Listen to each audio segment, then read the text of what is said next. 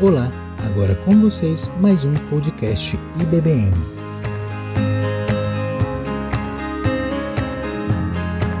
Deus abençoe, queridos. Podem sentar.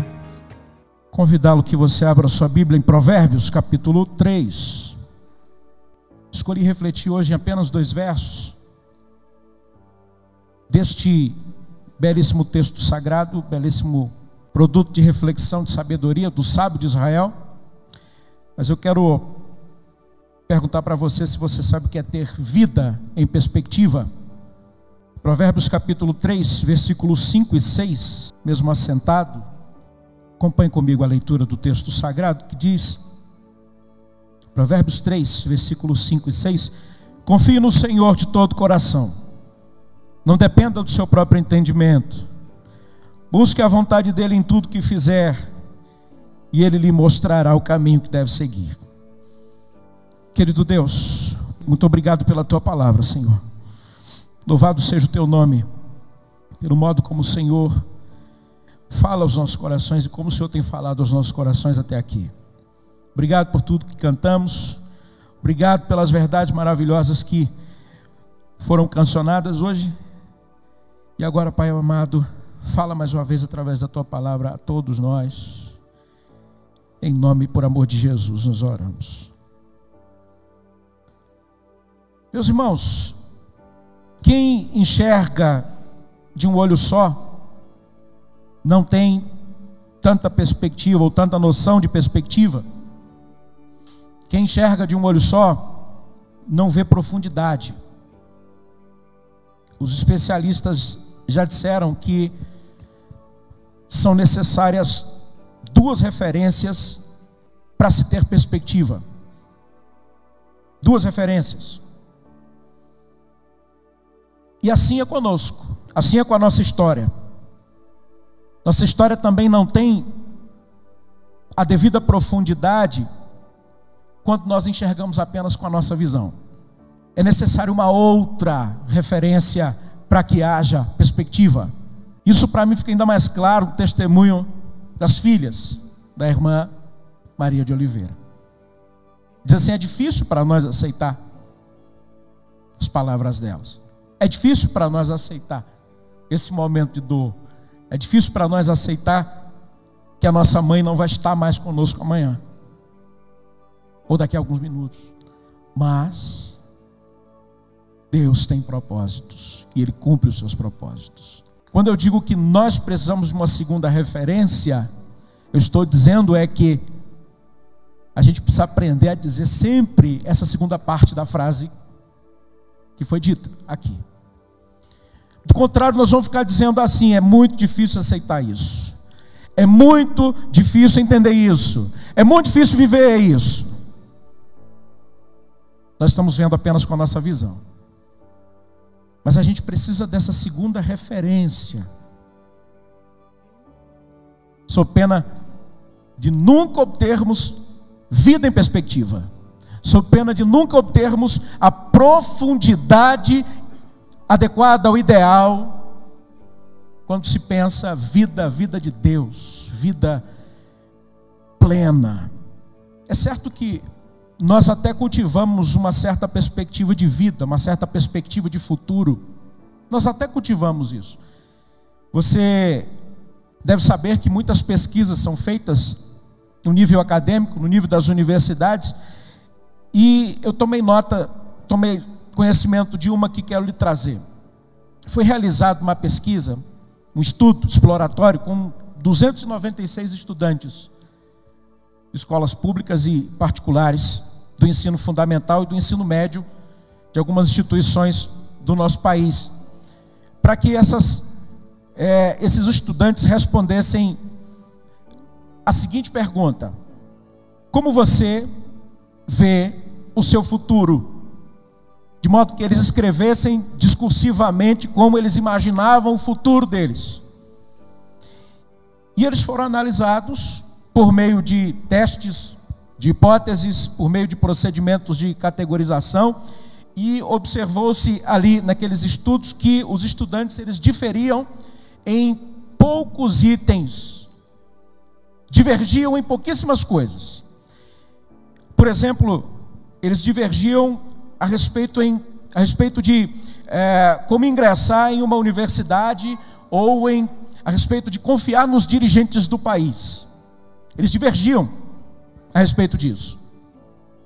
Mas eles se assemelharam, na grande maioria, esmagadora maioria, a respeito da perspectiva de futuro, no que diz respeito a concluir os estudos e conseguir um emprego que trouxesse qualidade de vida. Os 296 estudantes, praticamente todos, a maioria esmagadora, foram unânimes com essa, com esse item, com esse tópico. Queremos terminar os nossos estudos, alcançar um emprego que nos seja suficiente para termos uma qualidade de vida. Isso é um exemplo de perspectiva de futuro. Quer ver outro exemplo? Os pais destes meninos que aqui estão, jovens, jovens, meninos, meninas, adolescentes, pare e pergunte para um deles o que este pai pensa para este filho no futuro. Perspectiva de futuro. Esse pai vai dizer, certamente, porque é, é, minha mãe já disse isso de mim, meu pai já disse isso de mim, ou seja, a geração anterior à nossa, esse, o desejo do meu coração, dos pais, obviamente, vai ser de encaminhar esse menino no caminho aceitável, no caminho que não envergonhe os seus pais, que lhe seja um caminho assertivo na vida, que ele consiga alcançar êxito, que ele consiga ser alguém. Uma geração anterior ainda vai dizer que, é, diria, no caso, que ele seja um doutor. Né? Essas coisas todas estão na ordem da perspectiva do futuro, que os pais planejam com seus filhos. O exemplo que nós tivemos dos 296 estudantes prospectam para si mesmo uma vida de qualidade, futuro, uma vida de futuro. Mas, meus irmãos e irmãs, eu estou aqui circundando em torno desses exemplos para lhes mostrar que nós cultivamos, sim, senso de futuro, perspectiva de futuro. Mas e, diante disso, eu fico me perguntando: será que estes desejos, essas manifestações, não tratam elas puramente de um desejo relativamente nosso? Não tratam esses desejos de uma visão que seja nossa, particularmente nossa. Nós podemos até é, conhecer muito bem esse terreno porque nós já trilhamos. Nós podemos até conhecer esse terreno que nós, os nossos filhos pisarão mais adiante.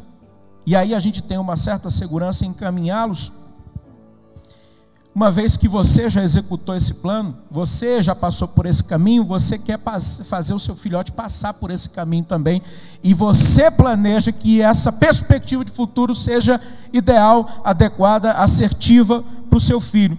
Mas será que desse modo nós não estamos enxergando apenas com um olho só?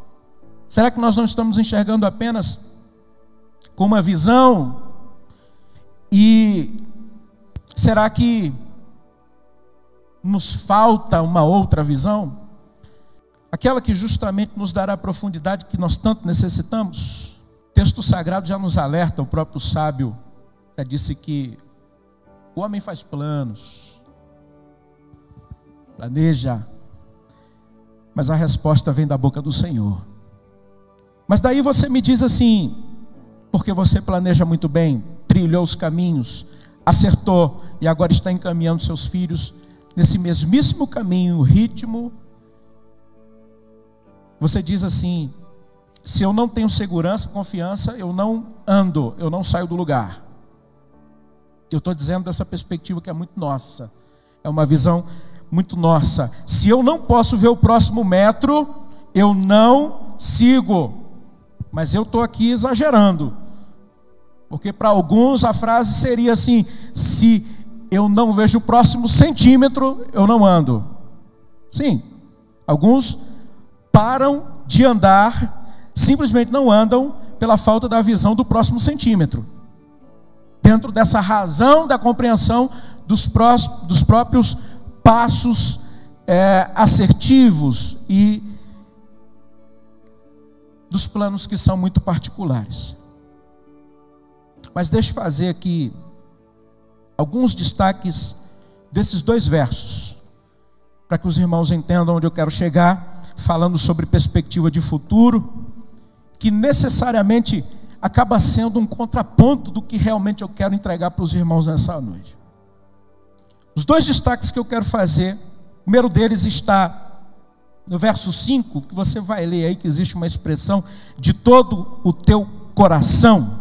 Verso 5, da seguinte maneira: confie no Senhor de todo coração, de todo o teu coração.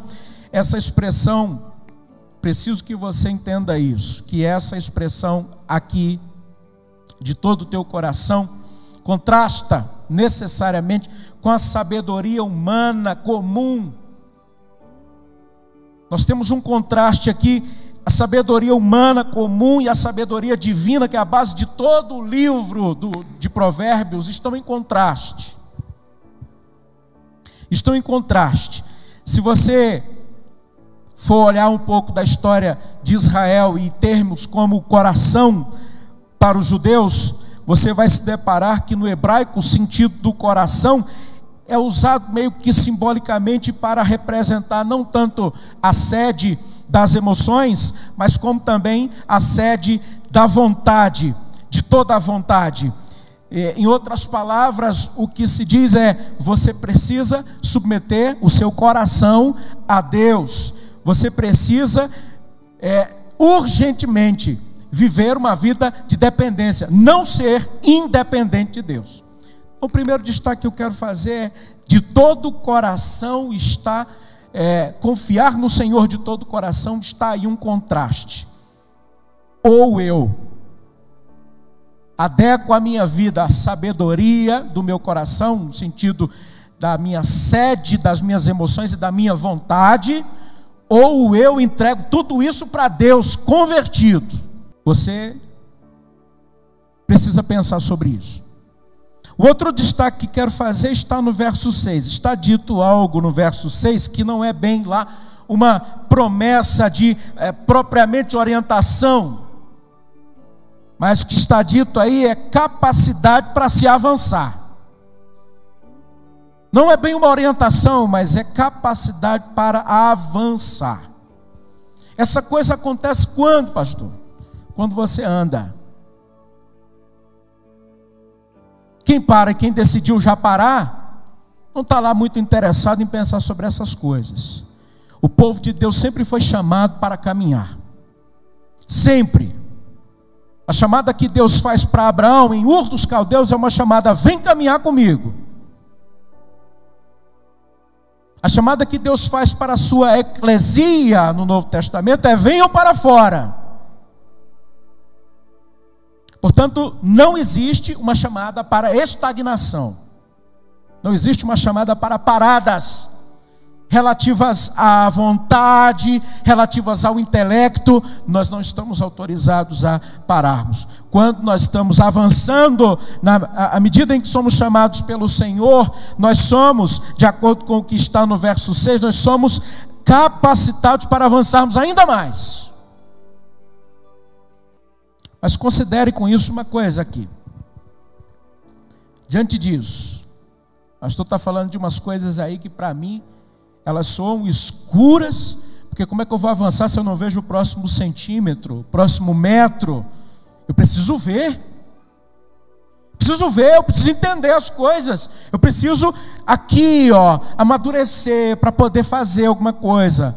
Aí nisso muita gente se esconde e diz assim: Não, o pastor até me chamou para fazer determinada coisa, mas eu pedi a ele um tempo para orar. E quanto tempo você orou? Não, ainda estou orando. Oxe. E o pastor chamou tem quanto tempo? Ah, foi ano passado. Então, atrás disso, há simbolicamente uma espécie de, me perdoem a expressão, mas eu, é, é, me falta, há uma espécie de covardia. Me dá mais uns minutos para orar aí, pastor, sobre esse negócio. Hoje, nosso pastor foi pregar, ministrar a ceia lá na QNR. E Não é que eu tenha me visto sozinho, mas de repente eu me vi, eu estou sem dirigente hoje. A primeira pessoa que me veio à mente foi o nosso querido vice, o nosso querido é, tesoureiro da nossa igreja. Pensei, vou convidá-lo. Ele poderia dizer, pastor, estou bem hoje, estou preparado. O que ele me disse?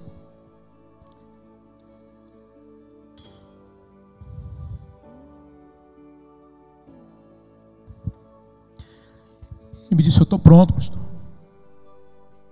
Vamos nessa. Estou pronto. Mas o que se pode ouvir numa situação como essa? Pastor, chama outro. Hoje eu estou com a desinteria. Não, Clécio. Mas eu peço que você considere uma coisa antes da próxima vez você pensar sobre essas coisas, você considere quando você for avaliar, eu não estou vendo o próximo centímetro, não estou vendo o próximo metro. Quero que você considere que quando Deus perguntou se o povo queria a Torá em Êxodo, lá pelos idos do capítulo 20, e que Deus apresenta todas aquelas questões para Moisés, diz assim: apresenta ao povo para ver se eles vão querer mesmo. Essas são as minhas regras, em outras palavras. Lá pelos idos do Êxodo 24, Moisés apresenta para o povo todas aquelas cláusulas, tudo quanto Deus requeria. E o povo diz o seguinte, uma resposta afirmativa: Nós faremos e entenderemos. O que isso quer dizer? Quer dizer, meus irmãos, que eles e nós assumimos a responsabilidade de fazer as coisas, mesmo antes de entendê-las. Nós assumimos o compromisso de fazer obedientemente, mesmo sem compreender. É exatamente isso que está no coração do Israel escravo recém-saído do Egito, quando houve todas as exigências de Deus, em que a pergunta é: vocês vão querer ou não?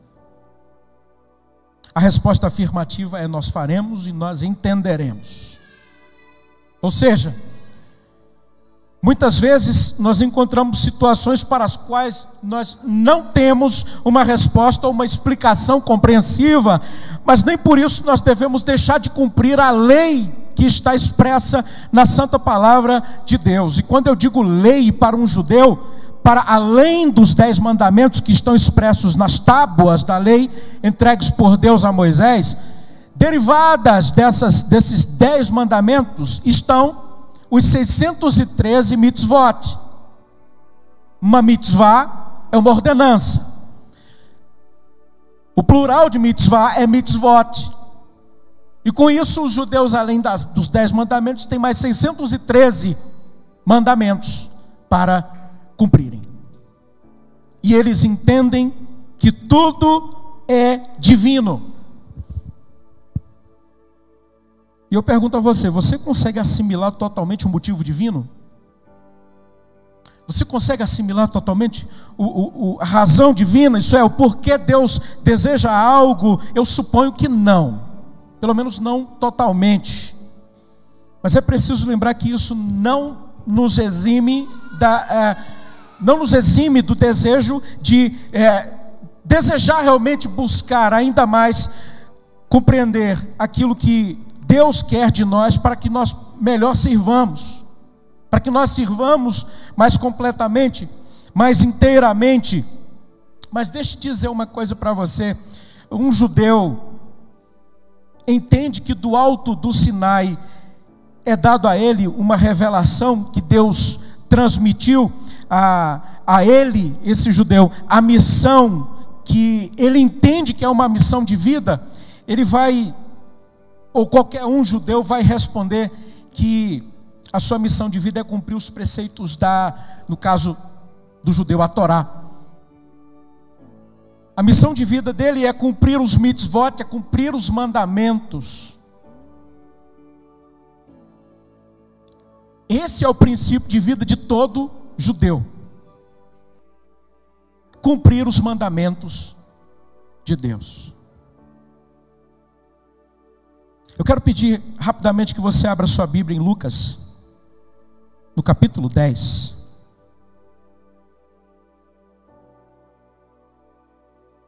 Quero fazer uma leitura com você a partir do versículo 25, versículo 25 até o versículo 28, para você entender isso que eu estou falando.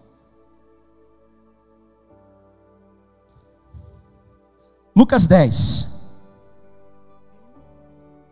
O que o judeu entende daquela revelação que vem a partir do Sinai, que Deus transmitiu, na verdade, na verdade foi uma missão de vida. E ele entende que precisa cumprir isso com toda a força, com toda a ousadia, com toda a intrepidez, e todo judeu haverá de responder da mesma forma. O texto diz em Lucas 10, capítulo, eh, versículo 25, certo dia, um especialista da lei se levantou para pôr Jesus à prova com esta pergunta: Mestre, o que é preciso fazer para herdar a vida eterna? Jesus respondeu: O que diz a lei de Moisés? Como você entende? O homem respondeu: Ame o Senhor, seu Deus, de todo o seu coração, de toda a sua alma, de toda a sua força e de toda a sua mente, e ame o seu próximo como a si mesmo. Está correto, disse Jesus. Faça isso e você viverá. Todo judeu carrega no seu coração cumprir as mitzvot da parte de Deus. Invariavelmente. Ainda que não entenda completamente o que está no cerne daquele mandamento. Ele entende que todo mandamento é divino. Todo mandamento é divino. Agora, eu penso comigo, meus irmãos, aqui, fazendo uma transposição para a nossa realidade, pensando um pouco mais perto de nós, sobre o que diz esse versículo 6 do capítulo 5, do perdão, do capítulo 3 de Provérbios. É possível que as nossas traduções não alcancem, muitas delas de fato não alcançam, mas eu fico pensando sobre as nossas atividades cotidianas mais comuns eu fico pensando sobre tudo quanto nós fazemos, fazemos e fazemos se tornar totalmente banhado em santidade quando nós seguimos a diretiva da palavra de Deus, que está expressa no versículo 6 do capítulo 3, que em suma significa conhecer ou reconhecer a Deus em todos os nossos caminhos. Este é um dos mandamentos mais preciosos para todo judeu: conhecer a Deus em todos os seus caminhos. Significa, queridos irmãos e irmãs, que pela nossa ótica, pela nossa ótica, as coisas podem ser lá um amontoado de incidentes, de acidentes e de coincidências. Pela nossa ótica, as coisas podem ser um abarroamento constante produto até mesmo de sorte, né? Muita gente acredita assim, pela nossa ótica. Mas pela ótica de Deus está tudo cooperando para o bem daqueles que amam a Deus. Pela ótica de Deus as coisas não coincidem, como muitas vezes nós queremos matematicamente provar. Pela ótica de Deus, as coisas não são produto de uma cabala qualquer pela ótica de Deus, as coisas se encontram porque Deus escreveu elas no início e colocou um ponto final dos seus acontecimentos. Elas encontram razão as coisas da nossa vida. Mas aqui eu digo, meus irmãos e irmãs, que se você prefere, escolhe viver só com a sua visão, essa visão que é lastreada em uma vontade, em um centro de emoções que está aqui, ó, flutuando, concorrendo, se você deseja isso, você está vendo tudo com um olho só. Agora, se você escolhe reconhecer a Deus em todos os seus caminhos, você vai ver que essas coisas aqui passarão a ter razão, sentido e profundidade, porque Deus coopera, Deus faz com que todas as coisas cooperem.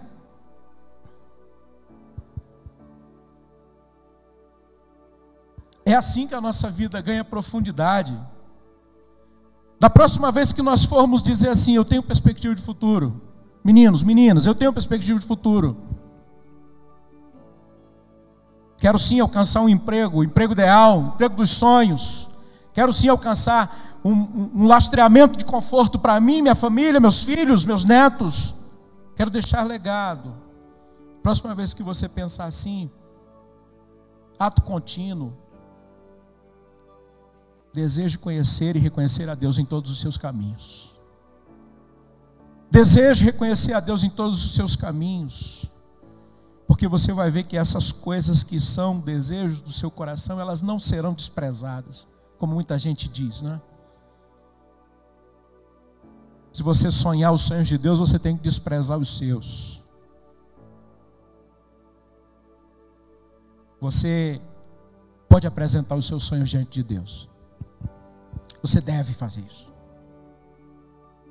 E à medida que você trabalha para realizá-los, você tem que reconhecer a Deus em todos os seus caminhos. Fazendo isso, você certamente verá é, tanto relevo quanto profundidade quanto graça na sua história de vida, nessa história que você está escrevendo ao lado do Senhor. E o que é essencial aqui nesse versículo é a palavra dairu, do hebraico, que significa conheça-o, conheça a Deus, da raiz de dedat, do hebraico. Nosso, nosso objetivo, meus irmãos e irmãs, deve, deve ser o de conhecer a Deus em todos os nossos, os nossos caminhos, em toda a nossa vida. Mesmo que isso signifique estar na guerra, estar na paz, estar em um pico elevado de profundíssimas emoções ou estar no desalento. O nosso objetivo de vida, a nossa missão, como a do judeu, é cumprir todos os mandamentos da Torá. O nosso objetivo de vida deve ser reconhecer a Deus em todos os nossos caminhos.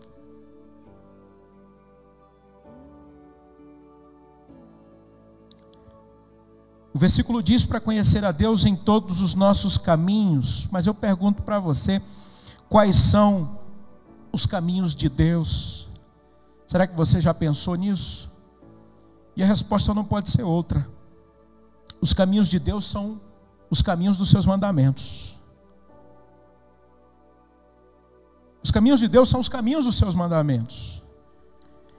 Mas aí, poxa, pastor, você falou de 10 que se desdobram em 613. Nós estamos falando daquilo que o Senhor Jesus sintetizou para nós. Nós precisamos amar a Deus sobre todas as coisas, portanto, reconhecer em todos os nossos caminhos, e nós precisamos sempre ter alguém ao lado. E esse ter alguém ao lado é alguém que nos possa olhar nos olhos, e nós aos olhos dele ou dela de modo que possamos é, viver necessariamente o amor horizontal. A melhor expressão desse amor, meus irmãos, é isso aqui. É esse congraçamento aqui. E esse tempo que nós vivemos hoje aqui não me deixa mentir. Com as palavras sinceras das filhas da irmã Maria de Oliveira. E esse abraço que nós recebemos hoje do Espírito do Senhor aqui hoje,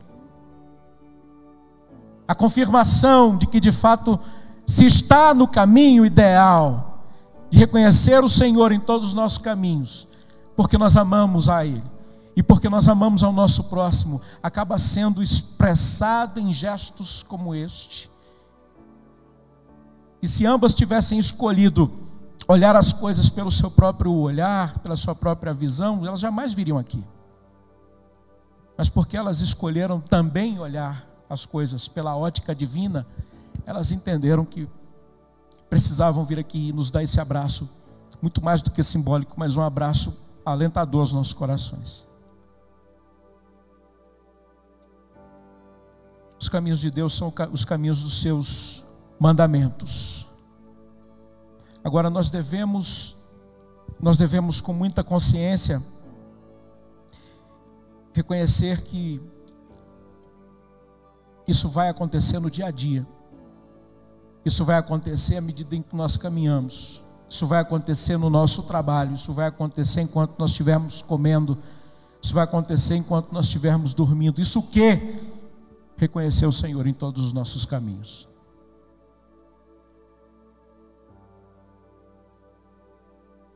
Busca o Senhor. Confie no Senhor de todo o seu coração. Não dependa do seu próprio entendimento. Busque a vontade dele em tudo que fizer. E ele lhe mostrará o caminho que deve seguir. Ele nos capacitará pelo caminho que nós devemos seguir. Tanto nós devemos conhecer a Deus, nós devemos estar conscientes da Sua presença no nosso meio.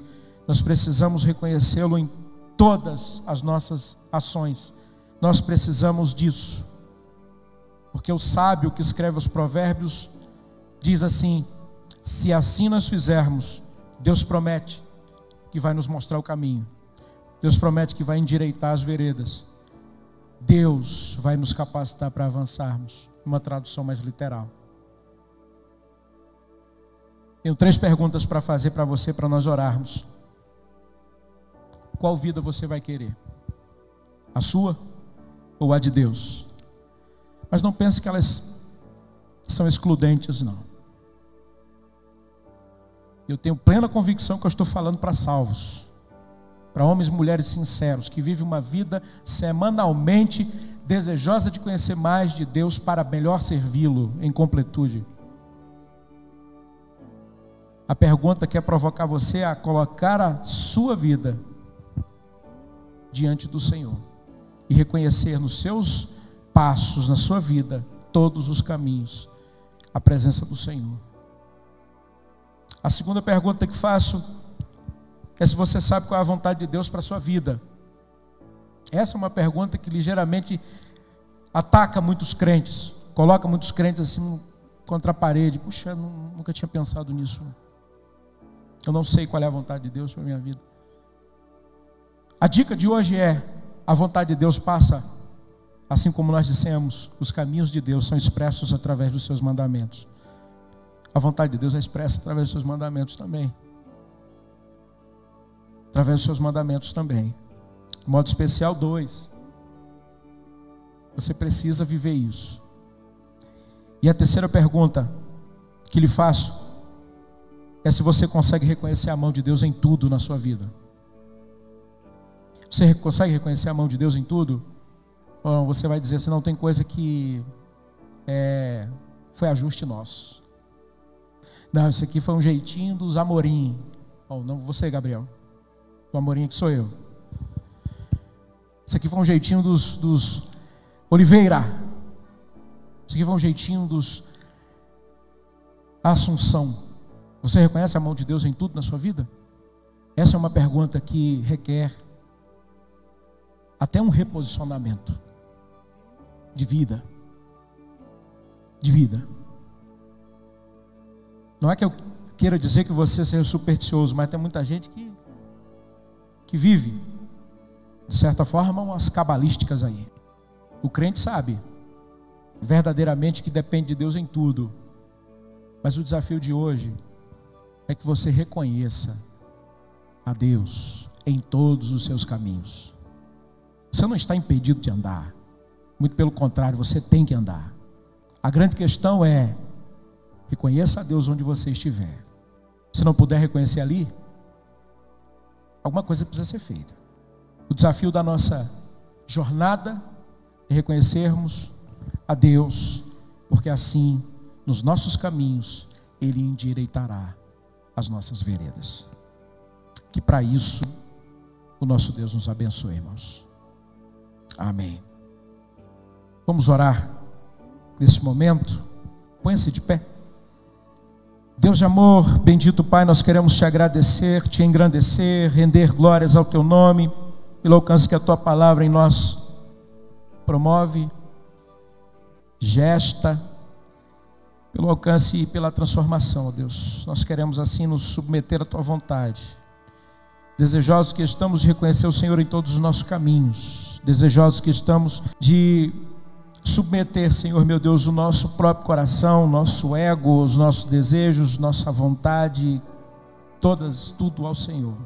Desejosos que estamos e reconhecendo o Senhor nos nossos caminhos, podemos olhar para os teus mandamentos e vermos que eles não são fardos pesados, não são enfadonhos, não são desnecessários ou que nós não precisamos deles. Nós precisamos deles, nós precisamos amar, amar ao Senhor e aos seus mandamentos. Quero te entregar assim, ó Deus e Pai, esta oração, a nossa vida, de modo que o Senhor ainda mais nos fale mais profundamente, segundo a tua boa vontade. Causa em nós o constrangimento tal, Senhor, que possamos voltar onde nós tropeçamos e refazer os nossos caminhos, de modo que reconhecendo sempre o Senhor neles. Em nome de Jesus, nós oramos. Amém.